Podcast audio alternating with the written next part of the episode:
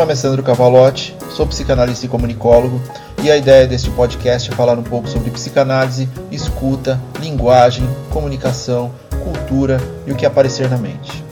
Sem um roteiro pré-definido, a construção do conteúdo é basicamente apertar o REC e gravar o que sai, inclusive erros, sons externos e até atos falhos. Nada de muita formalidade, sem pretensão nenhuma de qualquer coisa. Sejam bem-vindos.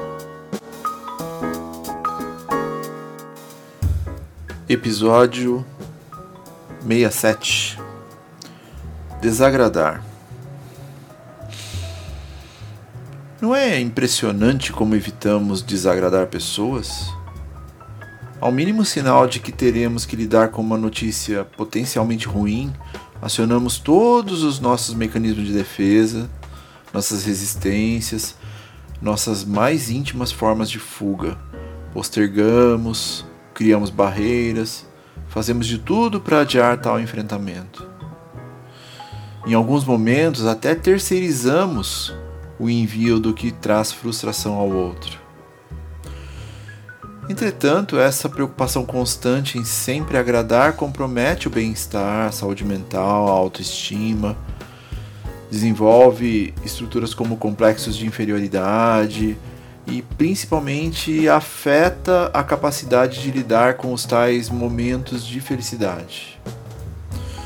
Mas de onde vem isso?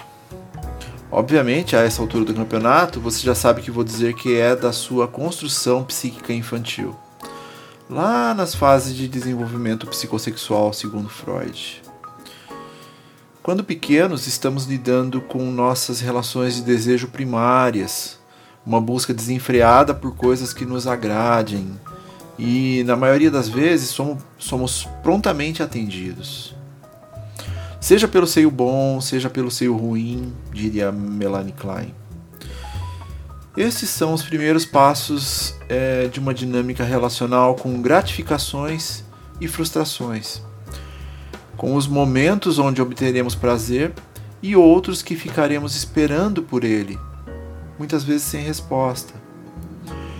E conforme avançamos em nosso crescimento, essa busca ficará mais complexa de forma natural porque precisamos desenvolver mecanismos emocionais que nos conectem ao sentimento de ganhar às vezes, mas também de perder.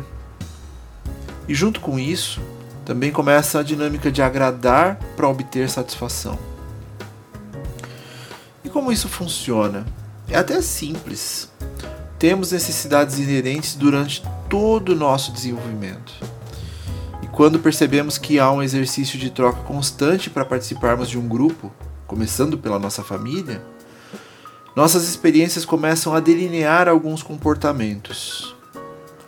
Muitas vezes iremos tentar agradar cada vez mais para tentar obter mais formas de prazer, o que a longo prazo vai fazer com que o adulto não consiga lidar com o confronto ou com a possibilidade de desagradar. Ou então, as experiências negativas podem fazer com que o indivíduo em construção não veja valor nas relações pessoais que pode criar. O que pode tornar o adulto alguém que se isola, que não vê valor em estruturas relacionais. Em ambos os casos, o resultado é uma despersonalização, não no sentido da psicose, mas uma despersonalização do eu daquele sujeito, onde ele terá dificuldades em entender limites seja na relação consigo e seja na relação com outros. Há também a outra perspectiva, a da criança que foi agradada em demasia e que pode gerar um adulto que sinta a necessidade de ser agradado o tempo todo, tratando o outro como se ele devesse servi-la. Assim como a criança cujo prazer foi relegado em excesso terá dificuldades para pedir ajuda quando necessário, tornando-se um solitário, muitas vezes abandonado, a forma que ele se sente. E possivelmente estruturar-se com inferioridade perante os outros. Como nossas experiências pessoais são únicas e só fazem sentido para nós mesmos, a busca do equilíbrio deverá ser sempre uma constante, mesmo em nossa fase adulta. E esse equilíbrio ele não existe a partir de uma fórmula específica. nossa psique vai se adequando através das relações sociais que temos família, escolas, amigos, experiências individuais, dentro de um coletivo. Tudo isso pode contribuir para que o nosso aparelho psíquico desenvolva processos saudáveis de interrelações. As crianças que cresceram sem o comedimento necessário podem manifestar isso já na infância. Entretanto, é na adolescência que muitas vezes essas dificuldades serão percebidas, mas ainda sem o ferramental necessário para o enfrentamento. Nessas fases, muitos adolescentes se tornam quietos, retraídos até, exatamente porque estão em uma confluência com todos esses sentimentos. E mesmo assim, muitas vezes sentem-se vazios. É parte do processo de aceitação e redirecionamento de si. Nos recolhemos muitas vezes sobre o que desconhecemos, inclusive sobre nós mesmos. E o agradar pode ser revertido para agressividade e principalmente em ausência. É uma fase importante da vida, onde os valores nos quais nos fundamentamos podem ruir.